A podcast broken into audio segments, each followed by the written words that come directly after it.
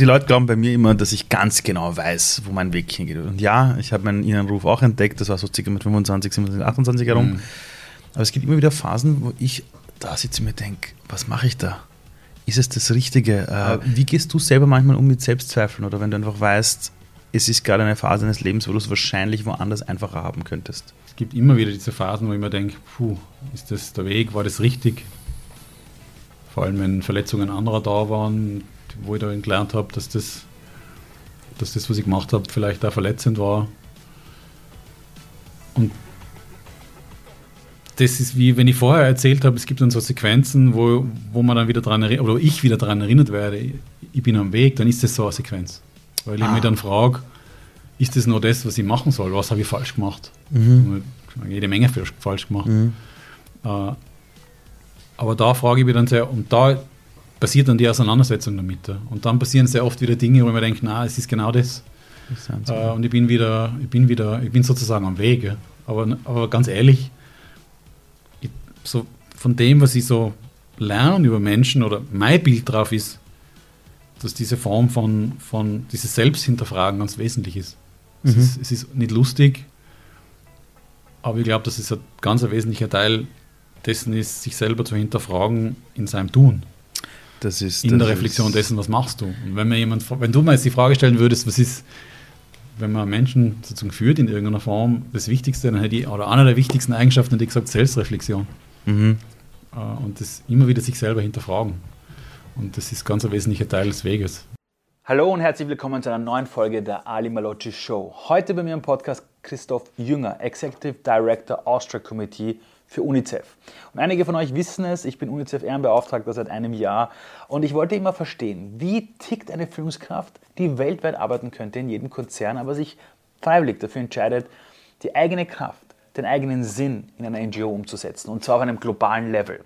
Wir sprachen über High Performance, wir sprachen über Führung, wir sprachen über Selbstreflexion, wir sprachen darüber, was es bedeutet, immer bei sich zu bleiben und wie man es auch wieder schafft, zu sich zurückzufinden, wenn man plötzlich sich in dieser Welt verliert. Wir sprachen über Persönlichkeitsentwicklung, darüber, was es bedeutet, in dieser Welt einen echten Impact zu haben. Und ich habe wieder mal gelernt, was echtes Management mit sich selbst in dieser Welt bedeutet. Viel Spaß mit der Folge mit Christoph Jünger. Seitdem ich dich kennengelernt habe, habe ich immer das Gefühl gehabt, du bist komplett bei dir. Du bist echt für mich so jemand, da wo ich sage, bist du deppert, der weiß, was er will und der geht den Weg einfach. Hm. Wie schafft man das? Bei sich zu bleiben, den Weg zu gehen, immer präsent zu sein? Das ist eine gute Frage. äh, ich glaube, also mehrere Ebenen aus meiner Sicht. Die eine, die eine Ebene ist sicher für mich persönlich zu wissen, was ist meine Aufgabe im Leben? Wo, wo muss ich als Person hin? Oder wo möchte ich als Person hin? Und das zu wissen und darauf hinzusteuern, mit dem Gefühl, am richtigen Weg zu sein, ist sicher ein ganz wichtiger Teil davon. Aber hast du immer schon gewusst, was deine Aufgabe im Leben ist? Nein. Aber ich habe immer gewusst, wenn ich vom Weg wegkomme. Und dann habe ich mir immer die Frage gestellt, warum habe ich jetzt dieses Gefühl, nicht mehr am Weg zu sein? Und das waren ganz wichtige Linien in meinem Leben, wo ich dann gemerkt habe, jetzt muss ich aufpassen, jetzt bin ich nicht mehr bei mir. Weil es gibt ja in unterschiedlichen Sequenzen aus meiner persönlichen mhm. Erfahrung einfach Dinge, die man erlebt, durch die man mhm. sozusagen unter Anführungsstrichen durch muss. Mhm. Äh, und das sind oft da schwierige Erfahrungen, aber mhm. sie haben einen, guten, einen, einen wichtigen Platz. Und manchmal passieren so diese Sidesteps in dieser Unaufmerksamkeit dessen, dass man Dinge tut, die nimmer mehr dazugehören. Und da diese Antenne zu haben, und da bedanke ich mich sozusagen bei, bei, bei, bei was auch immer oben ist, in welcher Form von Religion, ja. dass ich diese Antennen für mich im, letztendlich immer wieder gehabt habe, diese Stimme zu sagen, hey, jetzt bist du nicht mehr am Weg. Was ist dein Ding? Ja? Warum glaubst du, dass weil ich, ich glaube, dass diese Stimme wir alle irgendwo hören, die uns sagt, hey, du bist nicht mehr bei, bei deinem inneren Ruf, du machst was anderes. Aber ich merke, dass viele Menschen diese Stimme irgendwann nicht mehr hören, sie verloren haben. Warum hast du es geschafft, dass du immer wieder hinhörst, weil die Welt ist doch ziemlich laut und auch der berufliche Bereich, in dem du dich bewegst, über das reden wir Mhm. noch, Ja. ist ja einer, wo man jetzt nicht sagt, ich lehne mich zurück, alles ist easy, sondern da geht es ja wirklich zur Sache. Mhm. Wie hast du es geschafft, dass du diese Stimme immer wieder hörst und ihr auch zuhörst? Lernen, lernen. Es war viel, viel Lernen. Es war viel äh, mich, mich aussetzen, Dingen, mich aussetzen, Neues zu lernen, äh, an mir selber dranbleiben als Person. Meine ersten Seminare habe ich gemacht, da war ich, das war 2000, vielleicht 25 Jahren, 2000, 2002. Und da habe ich persönlichkeitsbildende Seminare gemacht. Ah, Mich damit auseinandergesetzt, was bedeutet es, auf, am Weg zu sein. Ne? wow. Und das habe ich nie verlassen, sondern ich habe immer versucht, zu unterschiedlichen Sequenzen an mir dran zu bleiben. Äh, Und das ist ein ganz ein wesentlicher Teil meiner Ethik, mit Menschen zu arbeiten. Ich kann ja nur Menschen führen, wenn ich an mir selber dranbleibe. Und wenn ich das nicht mache, bin ich für mich auch nicht mehr am Weg. Das müssten jetzt alle Führungskräfte einfach einmal bitte gehört haben. Ja? Das werden wir für Social Media extra rausschneiden. Wenn du sagst, du bist in Seminare gegangen, wie alt warst du? 25 hast du gesagt? Ja, das war, ja, da war ich, hm, keine 30, 28. nein. Aber war das auch die Phase deines Lebens, wo du dann entdeckt hast, was dein Weg ist?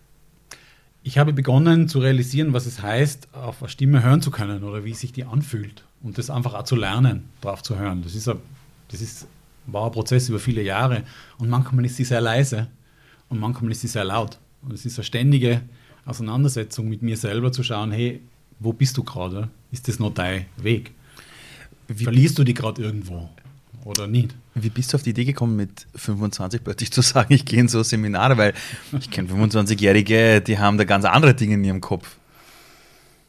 Es war auch so, äh, es war wichtiger Einfluss meines Bruders, der viel gemacht hat in dem Bereich und der mir erzählt hat. Und dann habe ich mal hingehört und gesagt, buh, spannend, das würde mich interessieren. Und dann habe ich, es war so eine ein, einwöchiges, ein, einwöchige Initiationswoche und, und Mhm. dann habe ich mir gedacht, klingt spannend, fürchte mich ein bisschen davor. Dann habe ich mir gedacht, vielleicht ist das das beste Zeichen, dass ich das machen muss. Und so hat sich das, so hat das eigentlich begonnen. Ne? Das war 2002.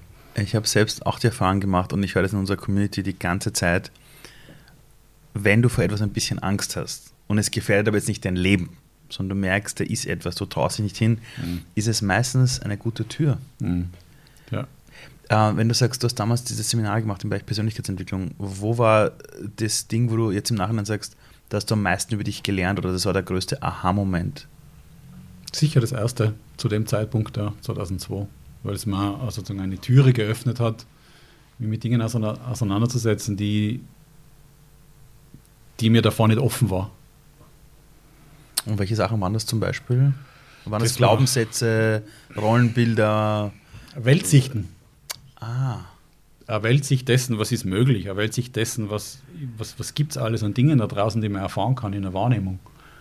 Äh, wie bin ich im Verhältnis zu anderen?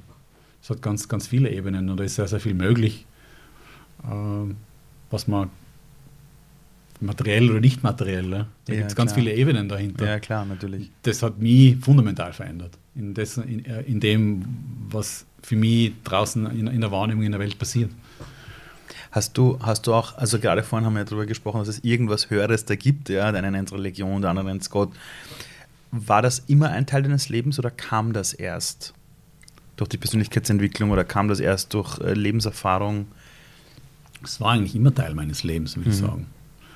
Und ich, ich denke, es ist ja für mich relativ unabhängig davon, in welcher Form man das glaubt. Mhm. Es hat jeder so seine, seine Sicht drauf und das ist sehr wichtig, dass man, dass man das einfach äh, so offen lassen, Ja. wie es für jeden gut passt. Und für mich war das eigentlich immer Teil meines Lebens. Aber auch dort war die Stimme vielleicht als Jugendlicher dann oder als, als, als junger Erwachsener sehr leise und Ja. hat sich erst später, äh, habe ich dann erst später deutlicher gehört, sagen wir so. Ja. Du leitest in Österreich UNICEF. Mhm. Das ist global gesehen eine der wichtigsten Organisationen, die einfach Menschen hilft, ja, Mhm. wo ganz viele nicht hinblicken. Mhm. Hast du das als Jugendlicher mit 25, hast du begonnen hast, dich auf diese Persönlichkeitsentwicklungsreise zu begeben, hast du damals jemals so eine Idee gehabt, ein Bild gehabt, ja, eines Tages werde ich sowas machen in die Richtung? Ja, Wirklich? ja. Wow. wie kann man sich das vorstellen, dass du mit 25 gewusst hast, eines Tages leite ich da irgendetwas oder, oder kann das mit antreiben? Ich habe, äh, es waren zwei Dinge, die da wesentlich waren. In meinem Studium zum Abschluss habe ich unglaublich, un, unheimliches Glück gehabt. Äh, äh, es war ein Privileg, in einem Projekt zu arbeiten. Es war eine Diplomarbeit an der Universität Innsbruck im Marketingbereich geschrieben. Und äh, mit einem bosnischen Kriegsflüchtlingsprojekt in der Kunst. Wow. Und ich habe sehr viel, eineinhalb Jahre, eineinhalb, Jahr, sehr viel Energie, Zeit äh, und auch Liebe und, und Interesse und, und äh, in, dieses, in dieses Projekt und diese Diplomarbeit mit einem äh, Studiumkollegen von mir investiert. Und es war so dieser Kontaktpunkt zu diesem Thema für mich äh, sehr intensiv. Sehr viel Zeit auch mit, mit den Menschen verbracht und sehr, sehr, sehr viel darüber gelernt, was bewegt sie, was haben sie für Biografien, äh, was haben sie für Geschichte und wie geht es ihnen gerade und mhm. wie kann man, können wir dazu beitragen. Und zu dem Zeitpunkt war mir klar, äh, und der, der, zweite Punkt, der zweite Punkt war sozusagen, ich habe mich damals auch entschieden, äh, ähm, nicht in ein Großunternehmen zu gehen, direkt nach der Universität, mhm. das wäre möglich gewesen. Das habe ich dann dort abgelehnt und alle haben gefragt, was bist du, wo bist denn du hingerannt? und dann habe ich gesagt, ja, es ist nicht mein Weg, äh, ich wow. muss woanders hingehen. Und äh, äh, dann habe ich sozusagen einen, einen zweijährigen Ausflug gemacht in die Werbung und habe aber dann gesehen, das ist nicht meins. Mhm. Aber es war schon sehr wichtig für mich, diese Entscheidung zu treffen, na, du gehst jetzt nicht konzernal, das ist nicht dein Weg, sondern du gehst in kleine Strukturen, mhm. wo du als Mensch, als Person sehr unmittelbar was verändern kannst. Mhm. Und diese Kombination dieser zwei Dinge hat mich dorthin gebracht im, im, im Weg. Also es war immer eigentlich für mich klar, dass ich das so machen möchte. Und jetzt eine ganz kurze Werbepause. Diese Folge entstand in Kooperation mit der Sprachlern-App namens Bubble. So mit Bubble kann nämlich jeder eine Sprache lernen. Die weltweit erfolgreichste Sprachlern-App hat es sich nämlich zum Ziel gemacht, Menschen über Kulturen hinaus zu verbinden und in Austausch zu bringen, was eigentlich ziemlich cool ist. Alle Lerninhalte werden von einem Team aus Sprachexpertinnen und Experten erstellt und orientieren sich an realen Lebenssituationen. Das heißt nicht irgendwas Theoretisches, sondern aus der echten Welt. Und es gibt Dialogübungen und eine Spracherkennungssoftware und damit kann man wirklich sehr alltagsnah die Sprache lernen. Damit kann man die Aussprache trainieren, regelmäßige Wortschatzwiederholungen machen und das alles sorgt dafür, dass das Gelernte sich auch nachhaltig einprägt. Und glaubt mir, ich habe nie gut Sprachen gelernt, bis ich diese App selber entdeckt habe. Wichtig ist auch, die kurzen Lektionen von circa 15 Minuten, die passen wirklich in jeden Zeitplan, sogar in meinen. Und die können zudem auch heruntergeladen werden, das heißt auch offline gelernt werden, was für mich als Vielreisenden extrem wichtig ist. Es ist so bei der Bubble-Methode, sie vermittelt eine echte Sprache und nicht nur einzelne Wörter. Audio- und Videoinhalte, Podcasts und Spiele bieten zudem eine abwechslungsreiche Lernerfahrung an und vermitteln im Grammatik- und Wortschatz eben auch das kulturelle Wissen, was extrem wichtig ist, um eine Sprache zu lernen. Und extra für die Hörer und Hörerinnen der Ali Malocci Show, was ziemlich cool ist. Und zwar mit dem Code Ali, das ist übrigens mein Vorname, großes A, kleines L, kleines I, ihr kennt es. Mit diesem Code zahlen die Hörer und Hörerinnen, also ihr alle, für sechs Monate und bekommt aber on top weitere sechs Monate von eurem Abo geschenkt. Das heißt, ihr zahlt für sechs Monate und lernt aber ein ganzes Jahr. Wie funktioniert es? Infos und Code einlösen im Internet auf www.bubble.com/audio. www.bubble.com/audio und der Code selbst ist gültig bis 30.06.2022 und jetzt Werbeeinschaltung Ende. Du bist ja jetzt noch davor, in deinem vorigen Job warst du auch immer in Führungspositionen. Mhm. Das heißt wirklich jemand, der sagt, ich muss Entscheidungen treffen. Mhm. Ich bin die Person, die sich hinstellt und sagt, ich übernehme die Verantwortung für diese ganzen Themen. Mhm. Ähm, wolltest du immer in Führungspositionen gehen oder war das am Anfang mal wirklich nur wichtig für dich, eine Art Impact zu haben, irgendwo mal einzusteigen, das Ganze mal zu machen? Oder war es immer klar, wenn will ich der sein, der auch irgendwann die Entscheidungen trifft und, und quasi die große Verantwortung trägt? Wenn ich ehrlich bin, wollte ich das immer. Geil. Ja. Ich auch. Also, also, also irgendwann denkt man sich, na, wenn, dann will ich das schon mit, also, also ja, richtig nein, mitgeschaut. Ich ja. habe irgendwie das, ich habe das Gefühl, es ist Teil dessen, was ich gut kann ja. und was ich auch gern mache. Ja. Äh, äh, und ja, was ich wirklich, was ich wirklich gern mache und, und, und wo ich mich einfach zu Hause fühle und, und, und uh, wo ich das Gefühl habe, ich kann, kann was einbringen. Ja. Das ist, ja, eigentlich wollte ich das immer machen. Ja. Und in deinem Umfeld, du hast vorhin erzählt, dass du da damals so diese Angebote abgelehnt hast, von den großen Unternehmen zum Beispiel, haben Leute im Umfeld gesagt, bist du wahnsinnig, das geht ja gar nicht. Wann wurden diese verwunderten Stimmen leiser? Weil ich kenne so viele Menschen, die etwas tun, was eben jetzt nicht dem geradlinigen Weg entspricht Mhm. und auch nicht den Erwartungen anderer entspricht. Und die Stimmen um sich herum sind extrem laut und viele Leute lassen sich davon wirklich einschüchtern. Ich bekomme so viele Nachrichten von Leuten, die sagen, ja, mein Umfeld sagt, das ist der falsche Weg. Was soll ich tun? Und de facto ist meine Aufgabe nichts anderes, als die nur zu bestärken. Es ist trotzdem dein Weg. Ja. Ähm, Gibt es diese Stimmen heute noch, die sagen, jetzt geh doch mal zum großen Konzern, da kannst du, keine Ahnung, das hundertfache verdienen, keine Ahnung, das zehnfache. Ähm, oder, oder ist das dann irgendwann leise geworden, die Leute haben akzeptiert, dass das dein Weg ist? Eigentlich waren die meistens relativ leise und sehr kurz, weil ich Ah. wahrscheinlich doch eher ein schräger Vogel war in, in, über viele, viele Jahre und dadurch hat es die meisten eigentlich gar nicht so gewundert. So, letztendlich haben sie schon gesagt, hey, warum machst du das so? Aber die waren dann relativ schnell wieder still. Ich bin dann einfach meinen Weg gegangen, wo ich der Meinung war, das ist, das ist gut und richtig. Die sind wahrscheinlich ge- genau deshalb so still gewesen, weil du wahrscheinlich ziemlich klar deine Entscheidung getroffen hattest. Zum damaligen Zeitpunkt ja. Okay, Es war das immer so. wieder Sequenzen gegeben, da war das nicht so klar. Mhm. Aber zum damaligen Zeitpunkt ganz klar. Ja. Wie machst du es heute in deinem Leben, wenn du, also andersrum, die Leute glauben bei mir immer, dass ich ganz genau weiß, wo mein Weg hingeht. Und ja, ich habe meinen Innenruf auch entdeckt, das war so circa mit 25, 27, 28 herum. Mhm. Aber es gibt immer wieder Phasen, wo ich da sitze und mir denke, was mache ich da? Ist es das Richtige? Äh, braucht mich irgendwer in der Welt? Und dann bin ich so wirklich ein, so eine Zeit lang in einer Art Loch, tue die Dinge, die ich tue. Und dann passiert meistens etwas und ich bin wieder back on track und weiß, ja, genau deshalb bin ich da. Ja. Ja. Aber wie gehst du selber manchmal um mit Selbstzweifeln oder wenn du einfach weißt, es ist gerade eine Phase deines Lebens, wo du es wahrscheinlich woanders einfacher haben könntest? Ja, ich kenne das sehr gut. Also zu, es gibt immer wieder diese Phasen, wo ich mir denke, puh, ist das der Weg, war das richtig? Vor allem, wenn Verletzungen anderer da waren, wo ich dann gelernt habe, dass das, dass das, was ich gemacht habe, vielleicht auch verletzend war. Und das ist wie, wenn ich vorher erzählt habe, es gibt dann so Sequenzen, wo, wo man dann wieder dran erinnert, oder ich wieder daran erinnert werde, ich bin am Weg, dann ist das so eine Sequenz. Weil ich Ah. mich dann frage, ist das nur das, was ich machen soll? Was habe ich falsch gemacht? Mhm. Ich Jede Menge falsch- gemacht. Mhm. Äh, aber da frage ich mich dann sehr, und da passiert dann die Auseinandersetzung damit. Und dann passieren sehr oft wieder Dinge, wo ich mir denke, na, es ist genau das. Das Äh, und ich bin wieder, ich bin wieder, ich bin sozusagen am Weg. Aber, aber ganz ehrlich, ich, so von dem, was ich so lerne über Menschen oder mein Bild drauf ist, dass diese Form von, von dieses Selbsthinterfragen ganz wesentlich ist. Es, Mhm. ist. es ist nicht lustig, aber ich glaube, dass es ein ganz ein wesentlicher Teil dessen ist, sich selber zu hinterfragen in seinem Tun das ist, in das der Reflexion ist, dessen, was machst du? Und wenn mir jemand, wenn du mir jetzt die Frage stellen würdest, was ist, wenn man Menschen sozusagen führt in irgendeiner Form, das Wichtigste, dann hätte ich, oder einer der wichtigsten Eigenschaften, hätte ich gesagt, Selbstreflexion. Mhm. Äh, Und das immer wieder sich selber hinterfragen. Und das ist ganz ein wesentlicher Teil des Weges. Sonst, Wann bist du das erste Mal in eine Managementposition gekommen, in eine Führungsposition, wo du wirklich für andere auch wirklich Verantwortung hattest? im großen Stil 2011. In, in, welchem, in, in welcher Das war bei Organisation? SOS Kinderdorf International. Und, und hast du dann welchen Job übernommen?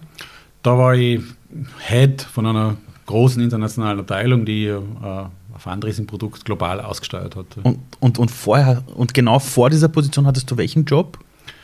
Davor war ich in der Beratung, habe sehr große Projekte gemacht. Äh, äh, im, in dem Fall war es zum Beispiel in einem Bildungsbereich. Äh, also ich war immer im Public Management, das war immer Mhm. so mein Ding. Und dann habe ich mich sozusagen dem, dem Non-Profit-Bereich zugewendet.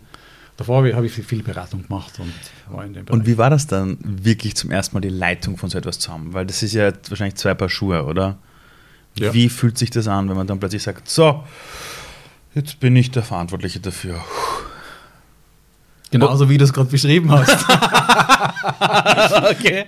Äh, es hat sich insofern richtig angefühlt, weil das für mich ein richtiger Zeitpunkt war, dass ich das subjektiv konnte. Mhm. Äh, Vielleicht wäre in der Form so großflächig für mich eine Verantwortung davor zu früh gewesen. Mhm. Äh, und dann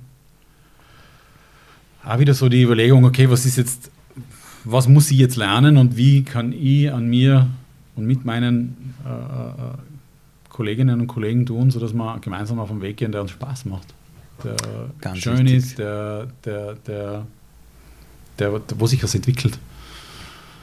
Das war so die Grundfrage. Und also ich habe jetzt nicht daran gezweifelt, dass ich es kann, aber habe ich schon gescheit geschwitzt. Wie bekommt man so ein gutes Selbstvertrauen? Weil ich habe bei dir das Gefühl, du hast Vertrauen in dich selbst, aber es ist weit weg von dieser Ego-Kiste, die ganz viele Leute oft haben. Weil manche Leute sagen oft, ja, ich bin immer unterbuttert worden, jetzt brauche ich Selbstvertrauen und plötzlich dann kippt das Pendel in die andere Richtung und dann sind sie so echt so ungute Leute. Und ich habe bei dir das Gefühl, dass du dir sehr bewusst bist, wer du bist. Also alleine die Aussage, ich habe mir schon gedacht, ich kann das gut. Da denke ich mir so, hey, ich würde mir wünschen, dass andere so reden. Und für dich ist es das Normalste auf der Welt, so einen Spruch zu sagen. Mhm.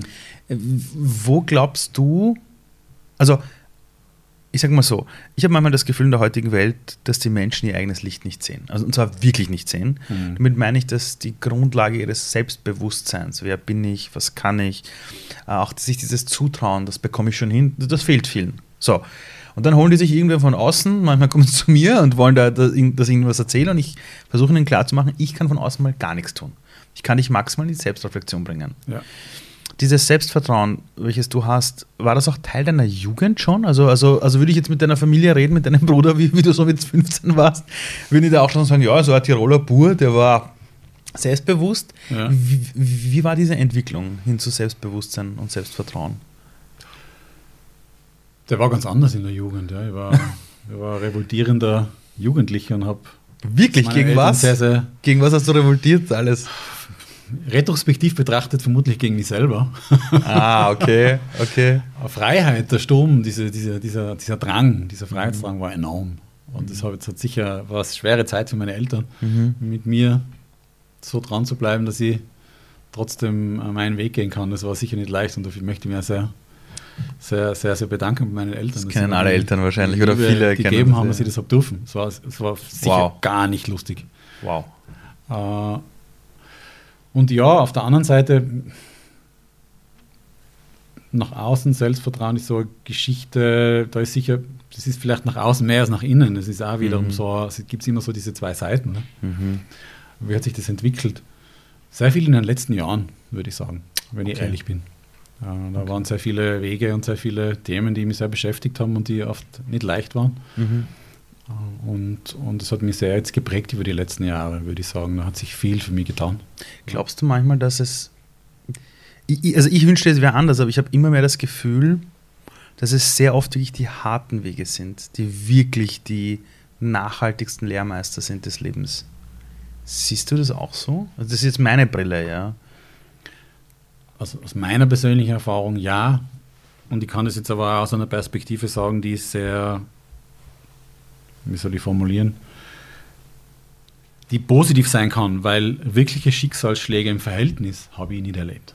Mhm. Das muss ich, das ist schon wichtig, auch in, in, in einer Perspektive zu sehen. ne? Mhm.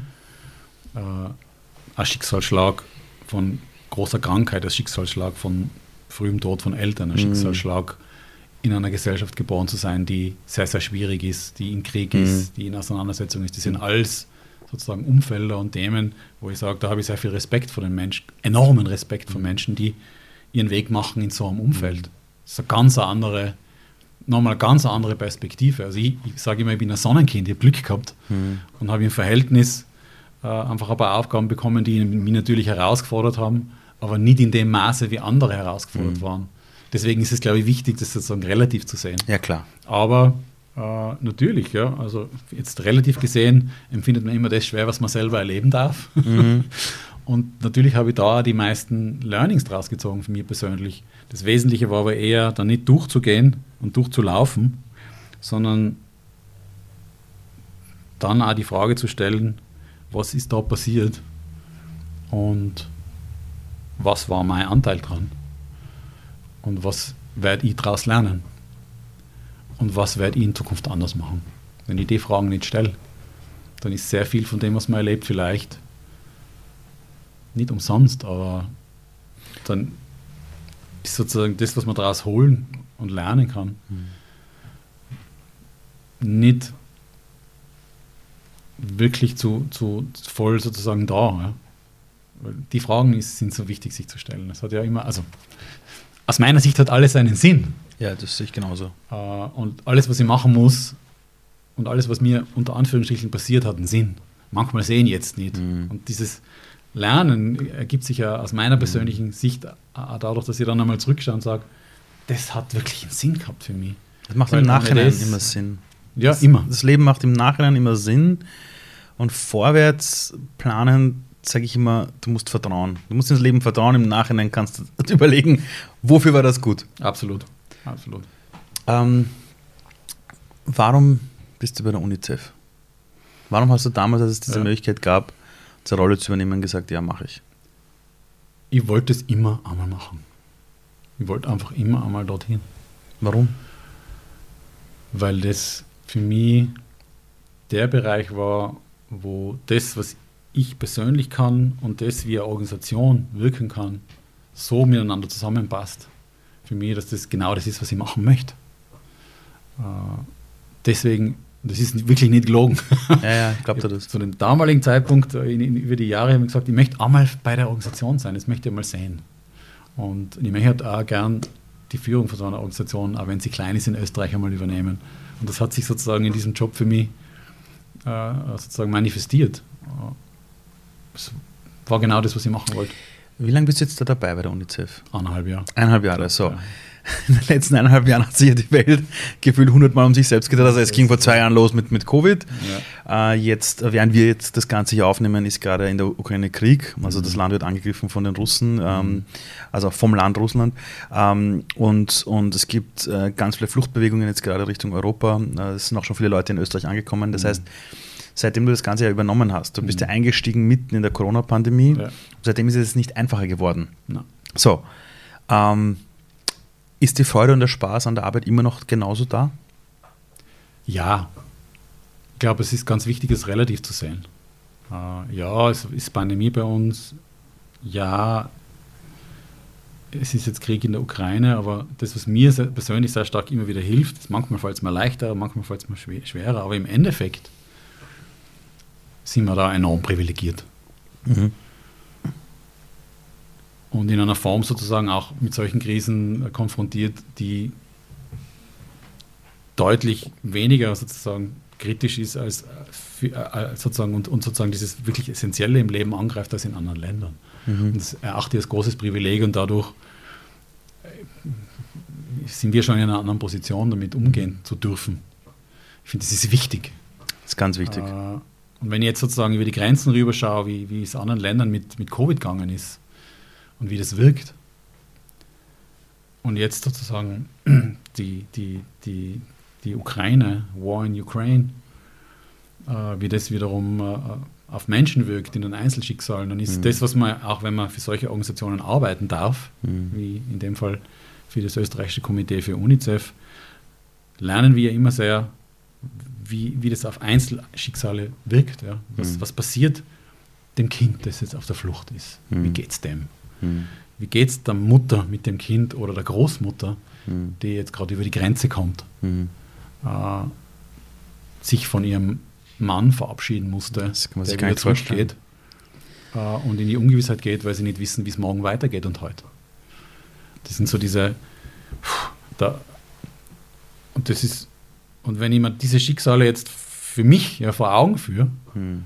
mit dem sind wir tagtäglich konfrontiert, dann äh, empfinde ich unsere Position als ausgesprochen privilegiert diesbezüglich.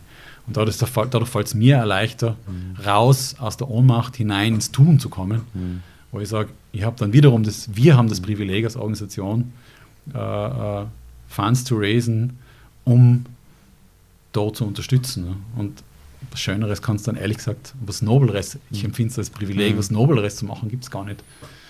Als das, so gesehen, äh, empfinde ich es gar nicht so äh, als wirklich schwierig. Ja. Hm. Eine Sache, die mir mein Leben zumindest gezeigt hat, ist, was immer gegen Verzweiflung hilft und gegen Ohnmacht hilft, ist, einen Schritt zu setzen, in die Handlungsfähigkeit zu kommen. Das ist das, was du jetzt gerade auch beschrieben Mhm. hast. Und ich habe gemerkt, immer wenn ich das Gefühl hatte, ich kann zumindest irgendwas tun und, und wenn es ist, ich, helfe jetzt irgendwo mit oder, oder ich gehe spenden, Ja. ja, ich gebe Geld, ich gebe Zeit, wie auch immer, da habe ich einfach gemerkt, da bin ich aus der Ohnmacht rausgekommen. Ähm, was mir aber jetzt interessiert, ist auch folgendes. Du hast deine letzten drei beruflichen Stationen, die ich zumindest kenne, war jetzt alles im Bereich der NGOs. Mhm. Warum arbeiten Menschen in diesen Bereichen? Obwohl wir in einer westlichen Welt leben, wo Leute sagen, ja eben, geh doch zu einem, keine Ahnung, großen Konzern, ja, da, da kannst du viel mehr abcashen. Deine Beobachtung über all die Jahre, wenn du deine Mitarbeiter, Mitarbeiterinnen, mhm. die für dich auch gearbeitet haben, beobachtet hast, warum arbeiten die in diesen Bereichen? Natürlich gibt es da sehr unterschiedliche Biografien und unterschiedliche Motivationen, aber generell würde ich sagen, ist die, dieser Glaube dessen, dass es einen Beitrag dazu braucht, andere Gesellschaften, andere Menschen in einer Form zu unterstützen, die die Unterstützung brauchen. Und dieser tiefe Glaube dessen, dass wir eine Verantwortung haben, mhm. was zu tun. Mhm. Äh, ich glaube, dass das so dieser Common Denominator ist, dass einfach viele Menschen da für sich eine Aufgabe sehen, zu sagen, ich übernehme auch dort Verantwortung, mich für andere einzusetzen, mhm. die es einfach aus unterschiedlichen Gründen nicht so gut erwischt haben wie wir, wenn ich es jetzt sehr plump mhm. formuliere. Mhm. Und das ist so dieses große, dieser große, ich glaube, dieser große gemeinsame Nenner. Und dahinter stehen unterschiedliche Biografien von Menschen. Ne? Mhm.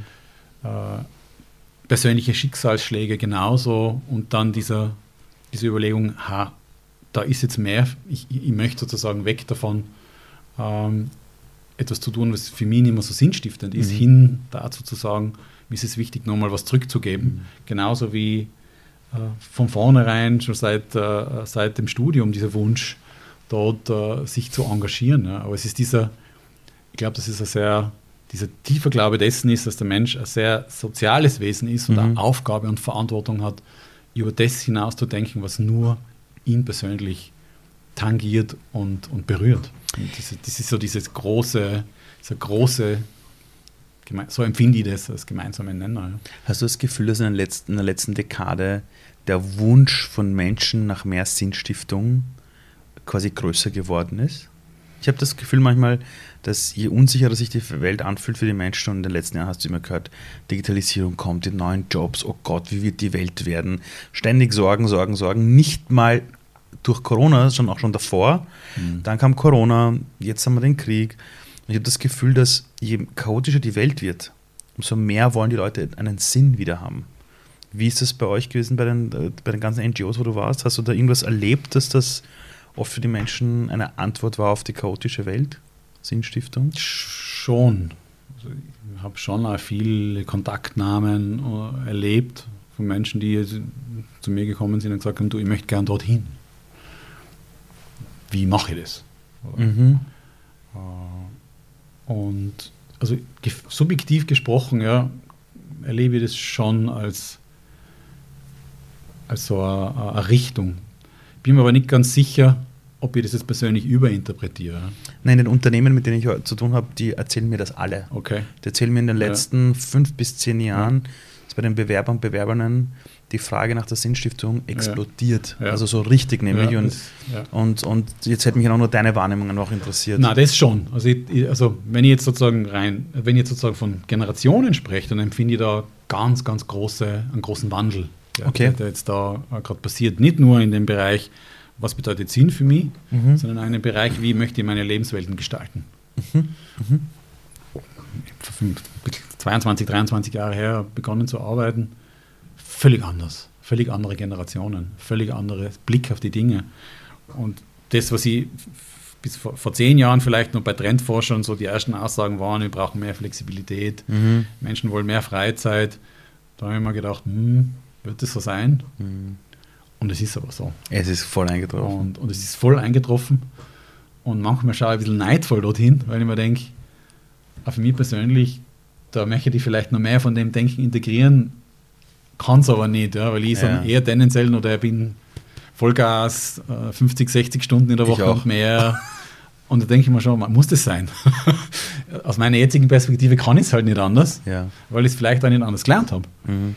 Äh, und da schaue ich dann schon immer wieder auf, auf, auf auch Mitarbeiterinnen oder ehemalige Mitarbeiterinnen, die da andere Wege gehen, weil mhm. man denkt, das ist schon sehr interessant und eigentlich sehr gescheit. Ja. Du hast mir, bevor wir begonnen haben zu reden, habe ich dich gefragt, wenn ich dich anschaue, wirkst du extrem sportlich. Du wirkst extrem fit bei dir. Das heißt, alle, die den Podcast quasi audiomäßig hören, schaut euch bitte das Video mit ihm an. Ja, sehr attraktiver Mann. Ja, groß, extrem stark, extrem fit.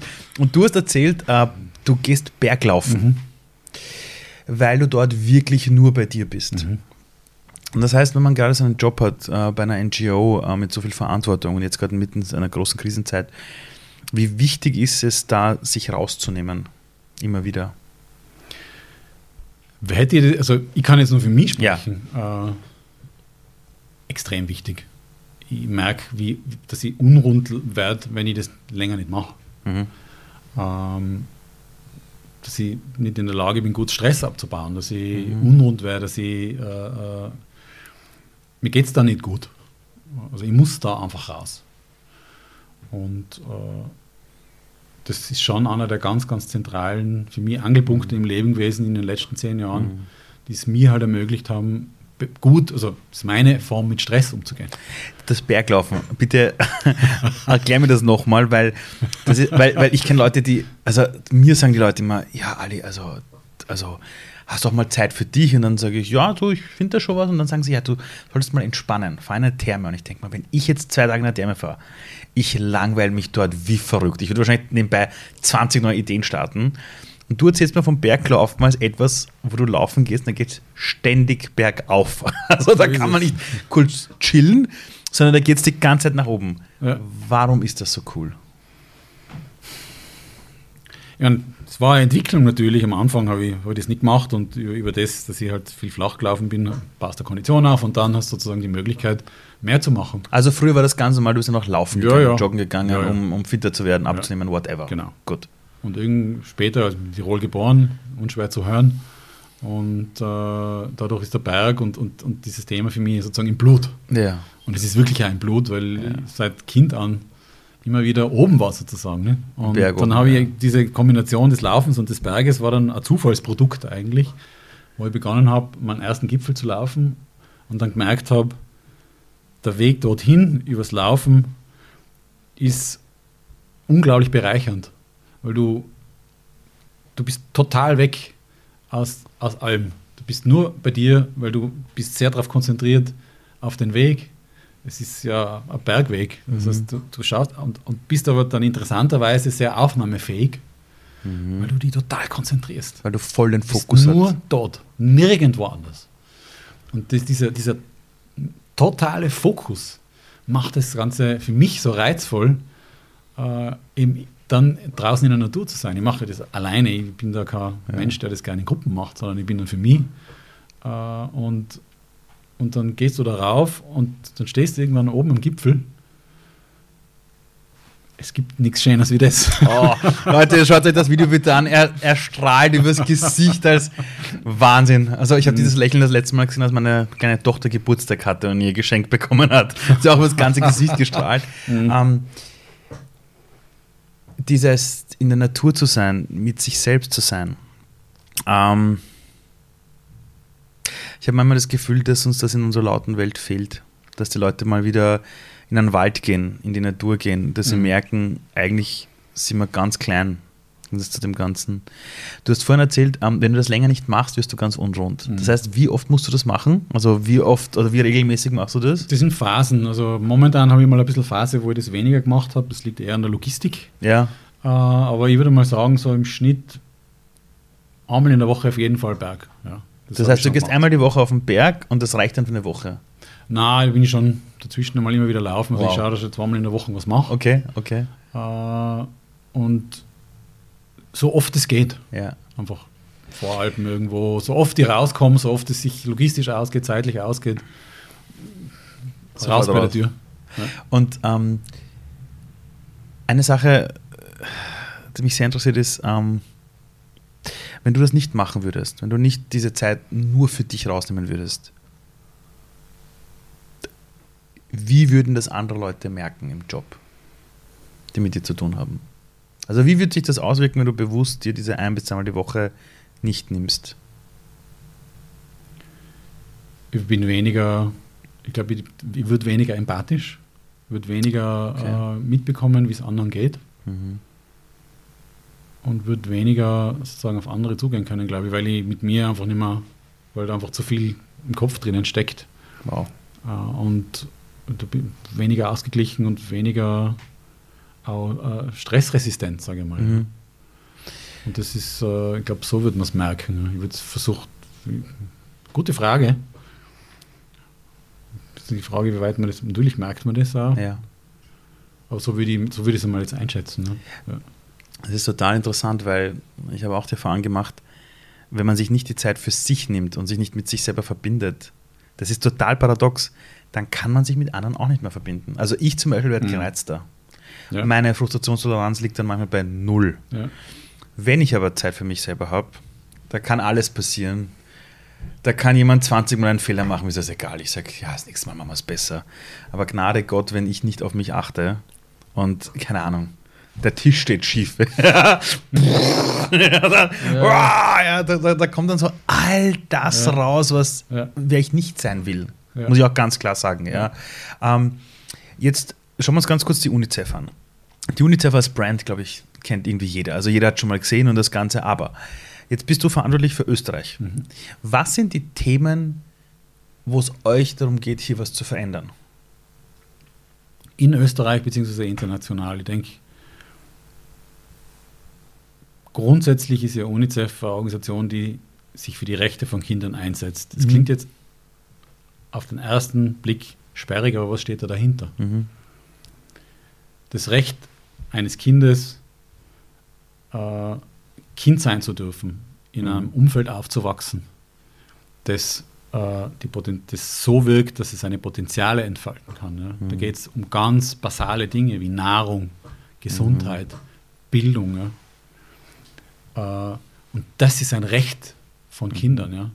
Und jetzt in diesem, im Ukraine-Krieg sehen wir, wie sehr Kinder ihre Rechte verlieren. Ja. Das Recht äh, äh, in, dem, in, dem, in dem jetzigen Kontext. Also sie müssen fliehen. Ja. Sie, Mhm. sie haben überhaupt keinen Zugang mehr zu den, den wichtigen Basisdingen. Also Mhm. die Organisation UNICEF sagt von sich selber, und das ist der Grund, warum es mir sehr, sehr wichtig ist, dort zu sein, ist, in 190 Ländern der Welt sagt UNICEF, wir sind immer an der Seite der Kinder. Immer. Punkt. Wow. Und das stimmt. UNICEF ist immer da. In Afghanistan jetzt, in Syrien jetzt, im Jemen jetzt, in der Ukraine jetzt, immer. Wahnsinn. Und geht auch nie raus. Und das ist für mich so eine ganz eine große Ansage. Äh, und das ist das, was wir da draußen auch sagen wollen, ist, wenn was passiert, wir sind da. Und wir bleiben auch da. Und da hinein, das zu unterstützen in einer Form, ja, das ist für mich unsere Aufgabe hier in Österreich und das ist primär über das Thema äh, Ressourcen, finanzielle Ressourcen.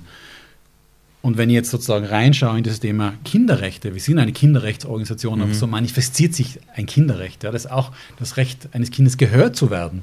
Und wichtig in Österreich ist uns, nachdem wir in Österreich eine ganz andere Situation haben, ja, äh, natürlich sind wir wohlhabender im Verhältnis, aber auch bei uns gibt es große Themen. Ganz viele. Und dieses Thema des, äh, was bedeutet Partizipation in unserer Gesellschaft, ja, ist so ein ganz ein wesentliches Thema, um das wir uns in Österreich kümmern. Wie, wie gehen wir als Gesellschaft mit diesem Thema Rechte der Kinder um? Wie integrieren wir das bei uns in unser Leben?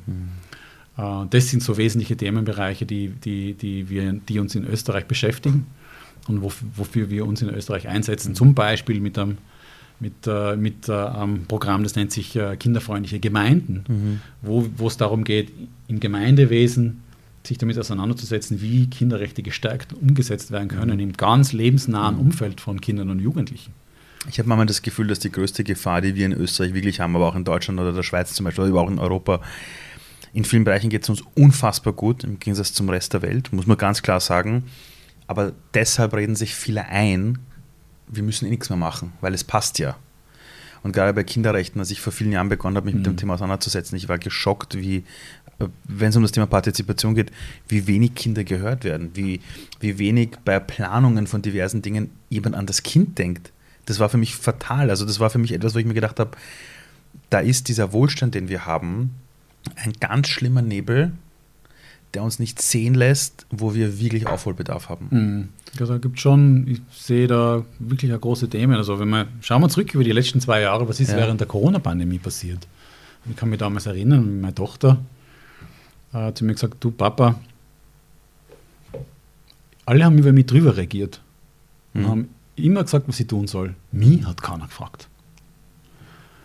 Und damit meine ich auch, was bin ich als, was sind wir als Kinder und Jugendliche bereit da einzubringen und zu tun, ne? mhm. mit uns abzustimmen, was ist unser Beitrag. Mhm. Wir haben sehr viel gemacht in dieser Krise und in Wahrheit Kinder und Jugendliche, Kindern und Jugendlichen sehr, sehr viel abverlangt. Sehr Extrem viel, abverlangt. Ja. Wir sind uns dessen, glaube ich, gar nicht bewusst, wie viel. Mhm. Und sie aber im Verhältnis dazu an unserem Diskurs kaum oder gar nicht beteiligt. Mhm. Und das wird jetzt hoffentlich auch umschlagen, dass wir uns sehr, sehr viel stärker damit auseinandersetzen, wie werden wir das in der Zukunft machen, dass das nicht mehr passiert. Mhm. Und das ist schon ein ganz ein wesentliches Thema. Natürlich haben wir in Österreich auch andere Themen. Kinderarmut ist in Österreich immer noch ein Thema, mhm. mit dem äh, sich viele Organisationen auch in Österreich auseinandersetzen. Ganz, ganz wichtig. Ja. Also diese Themen sind auch bei uns da, natürlich aber auf einem anderen Niveau. Aber nichtsdestotrotz sind wir aufgerufen, in den Bereichen weiter was zu tun. Mhm. Und das ist dieses, äh, ja, es geht uns als Gesellschaft gut, wir sind ein relativ gesehen sehr reiches Land. Mhm. Wir haben noch vieles zu tun. Ich habe während der Corona-Pandemie mit ganz vielen Schülern und Schülerinnen auch über das Thema gesprochen und die haben mir genau dasselbe erzählt, wie deine Tochter es dir erzählt hat. Und ich habe zu denen gesagt, aber was sind jetzt die Dinge, die ihr daraus lernt als Kinder? Und da haben sie zu mir gesagt, sie merken, dass es die Erwachsenen auch nicht immer richtig machen.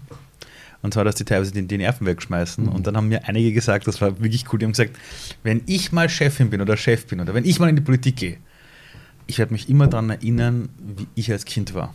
Ja. Und das sind Dinge, die mir Kraft geben, weil ich mir denke, ja. hey, wenn du das selber jetzt mit 13, 14 erlebt hast, wie das ist, wenn niemand an dich denkt und du hast es erlebt in einer Pandemie und du bist später dann mal selber, weiß nicht, 30, 40 Jahre alt und da hast Entscheidungen zu treffen, das wirkt auf dich.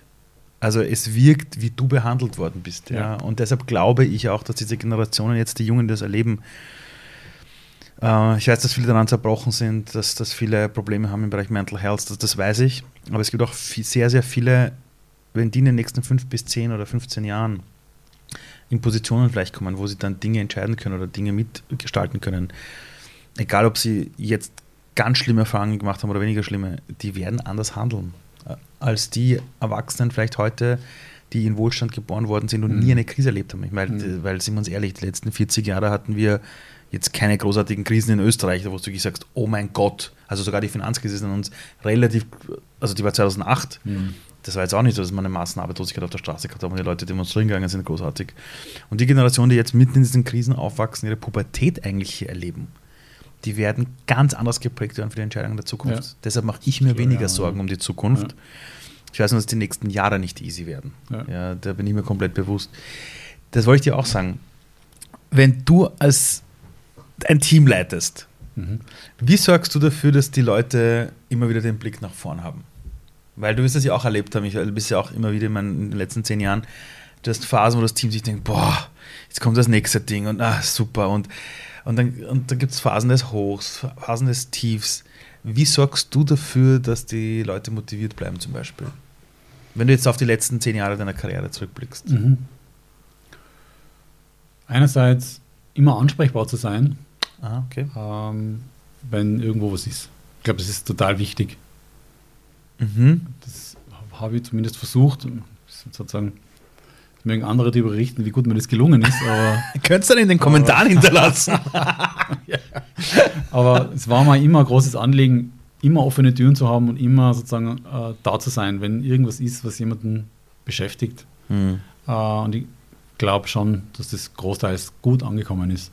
Das ist so ein Thema. Das andere Thema ist, äh, gemeinsam in einem Team einen Blick in die Zukunft zu werfen, zu sagen, was schaffen wir gemeinsam? Das war immer mhm. ganz wichtig. Und jetzt gar nicht so als blinde Ansage, das müssen wir unbedingt erreichen und wenn es einen Schritt rechts und einen Schritt links geht, dann ist es schon daneben, sondern zu sagen, eine Generalrichtung ist, ist da. dorthin. Mhm. Das können wir, das Potenzial haben wir als Organisation. Und dann vielleicht der dritte Teil zu sagen, es passiert so viel am Weg, ja.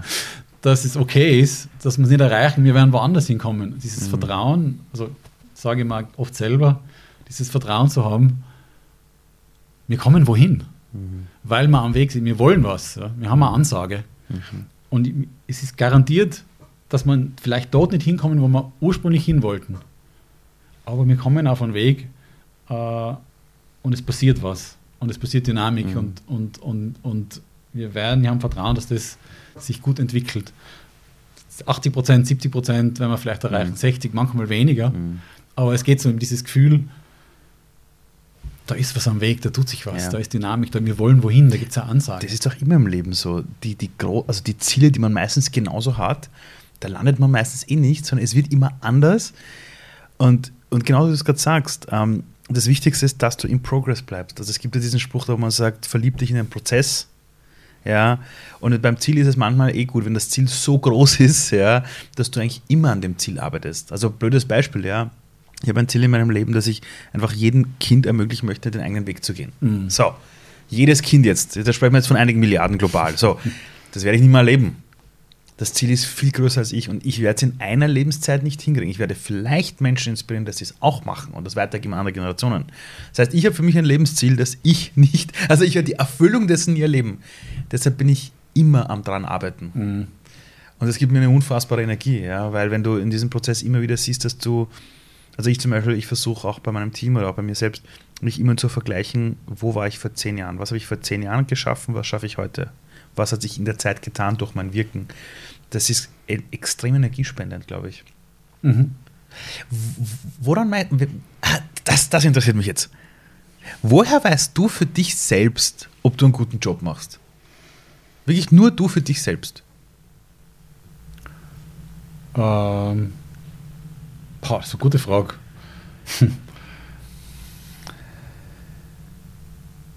so dieses Gefühl,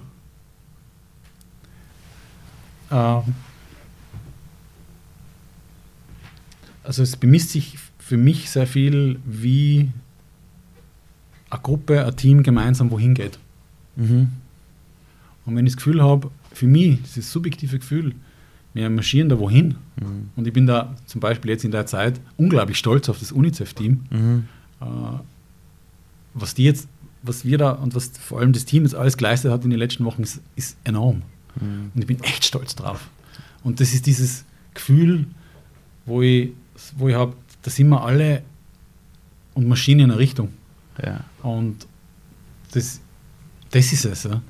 Und da bemisse ich für mich dran, wo ich sage, okay, äh, ich persönlich heran äh, überhaupt nichts erreichen. Wenn, wenn, wenn, wir nicht im Team gut sind, dann kannst du das vergessen. Ne? Und das ist es, wo ich sage, wenn ich dieses Gefühl habe, da ist eine Gruppe von Leuten dran, wo ich was dazu beitragen konnte, ja. dass sie wohin geht, ja. das ist es, woran ich für mich Erfolg bemisse. Ich habe dein Team kennengelernt, unfassbar coole Leute, mhm. unfassbar. Also, also sogar wenn du nicht im Raum bist, sind sie extrem motiviert. Aber ich kenne ich, ich kenn Organisationen, ich kenne Organisationen, wenn der Chef oder die Chefin drin sitzt, sind alle Get und Gamer, dann erlebst du die Leute in einem ganz anderen Kontext und die ganze Power ist weg. Na, ist a, und du merkst, du brauchst immer ja. die Galionsfigur, damit alle mitlaufen. Ja. Und die Galionsfigur weg ist, ist die ja. Power weg. Und bei deinen Leuten ist das wirklich so, ich habe die Energie gespürt. Und deshalb hat es mich halt unfassbar interessiert, wie du eben führst. Was mich auch interessiert ist, wie organisierst du dich? Weil du dürftest ja unfassbar viel zu tun haben wahrscheinlich, ja?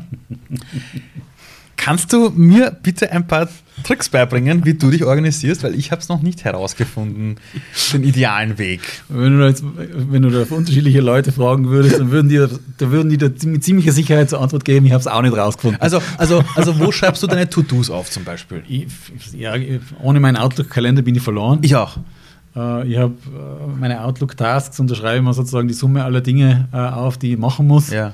Und dann habe ich ein magisches Buch, da schreibe ich immer meine ganzen Sachen auf und meine Meeting, wenn ich in einem Meeting bin, schreibe ich was mit. Und immer dann, wenn es einen offenen Punkt für mich gibt, steht das mit einem großen Kringel und einem, und einem OP. Und das wird übertragen. Das ist eine ganz triviale Geschichte. Und damit weiß ich, ich kann eigentlich nie was vergessen und dann lese ich immer wieder nach und sage, boah, da ist jetzt ein offener Punkt, da muss ich was tun. Und das kommt dann in, die, in, meine, in meine große Liste und dort. Und schaffst du so. alles abzuarbeiten? Nie. Nie, oder? Weil, weil ich habe ich hab, ich, ich hab letztens einen, einen den CEO von einem ziemlich großen Sender äh, kennengelernt und dann quatschen wir und irgendwann so sag ich auch zu ihm, du sag mal, ganz ehrlich, wie organisierst du dich? Und er holt aus, seinem, aus seiner Hose ein Blatt Papier, sagt, das ist meine To-Do-Liste.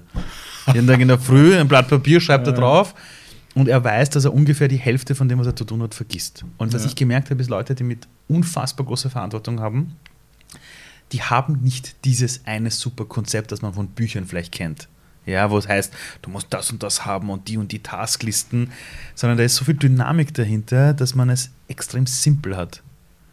Ja, das, genau. Äh, und es passiert ja jeden Tag auch so viel, vor allem jetzt in den letzten Monaten, dass der Plan des Tages meistens am Ende des Tages eh schon Ganz anders ist. ganz anders ist. Komplett anders nämlich. Und äh, ich bemühe mich halt in irgendeiner Form, da einigermaßen dran zu bleiben, wenngleich in den letzten Monaten war das schon eine große Herausforderung. Aber das sind so ganz einfache Dinge, wie man, wie man, behilflich, äh, wie man behilflich bin, Mhm. wie man das aufschreibe. Also vergessen tue ich meistens nichts. Oder seltenen Fällen nicht. Mhm. Äh, und aber ja, es geht, na, es, es, es, ich glaube, in den letzten 20 Jahren ist es nie ausgegangen. Aber ich glaube, das ist das Gefühl, da muss, ist damit so muss man angenehm. einfach irgendwann einmal damit, also mir fällt es schwer, Ja. aber ich weiß, ich muss das Ja. noch lernen. Ja. Dieses Gefühl, ich werde ganz, ganz selten oder fast nie nach Hause gehen mit diesem Gefühl, ich habe alles erledigt. Das geht sich nicht aus. Das, weil das, das wollte ich gerade auch ins Spiel bringen. Ich habe mit Präsidenten gequatscht, ich habe mit CEOs gequatscht, ich habe mit Leiter und Leiterinnen von Unternehmen also geredet und die haben zu mir gesagt, du musst dein schlechtes Gewissen irgendwann kultivieren. Das wird immer da sein. Das, was wir uns alle vornehmen, das bekommen wir einfach nicht hin. Wir bilden uns immer ein, ja, ja, das mache ich irgendwann, nur dieses irgendwann, das geht nicht. Und, und es gibt schon Leute, die versuchen, das hinzubekommen, aber die nehmen sich dann keine Zeit für sich selbst. Mhm. Ja, die werden dann unausstehlich, die werden dann jähzornig und und und. Mhm. Ähm, du hast vorhin erzählt, du hast eine Tochter. Mhm. Wenn deine Tochter dich irgendwann mal so fragt, Mhm. in einer entspannten Minute, Papa, worum geht es im Leben? Mhm. Was würdest du ihr sagen, worum es im Leben geht?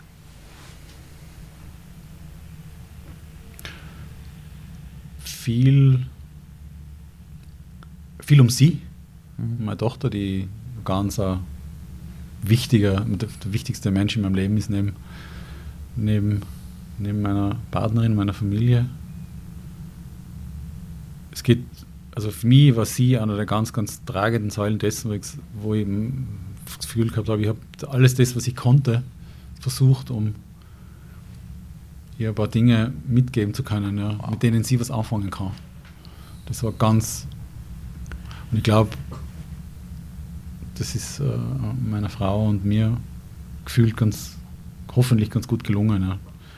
Das, geht, das war für mich eine wichtige Säule. Das, das, um das ist es in meinem Leben gegangen. Und in meinem Leben ist es auch gegangen, was zu finden, wo ich das Gefühl habe, da, das muss ich tun, das ist meine Aufgabe. Mhm. Haben wir vorher ganz am Anfang drüber Mhm. gesprochen. Und letztendlich geht es auch in meinem Leben darum, zumindest für mich so in meinem Umfeld zu agieren, dass ich ein bisschen was von meiner Anspruchshaltung auch dort mit reinbringe, äh, an sozialer Verantwortung. Ja. Mhm. Und was ich damit nicht sagen will, ist, und das ist sozusagen ein wichtiges Thema, nur weil wir vorher darüber gesprochen haben, warum arbeitet man eben sozusagen im Non-Profit-Bereich,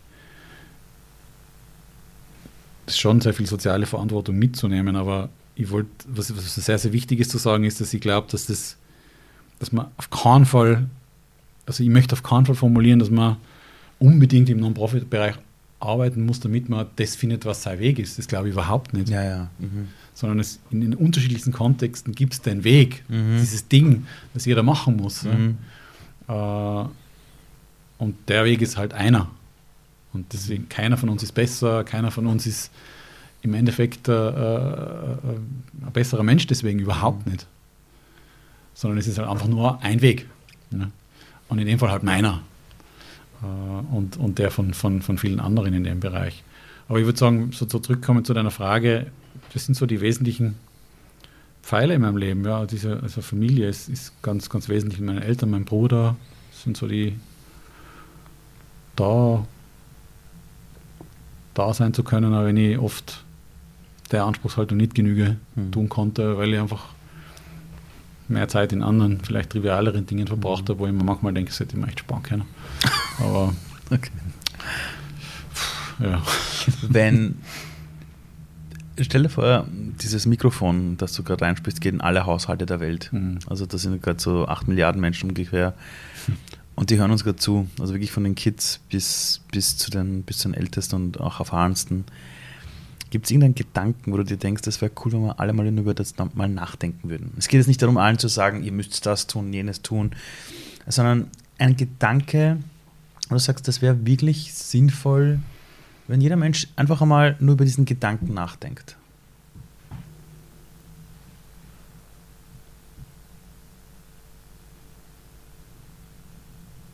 Ja, ich glaube, das ist, welche Verantwortung habe ich, so wie ich bin, gegenüber anderen, in meiner Gruppe, in meiner Gesellschaft, in meinem Land, egal in welchem Kontext ich bin, welche Verantwortung habe ich? Und was leite ich davon ab? Dankeschön. Danke dir. Danke dir. Und jetzt am Ende nochmal ein fettes Dank an unseren Kooperationspartner Bubble, die weltweit erfolgreichste Sprachlern-App. Alle Infos, falls ihr sofort einsteigen wollt in Sprachenlernen unter www.bubble.com slash audio und bitte vergesst ja nicht den Rabattcode Ali. Großes A, kleines L, kleines I. Mein Vorname, gültig bis 30.06.2022.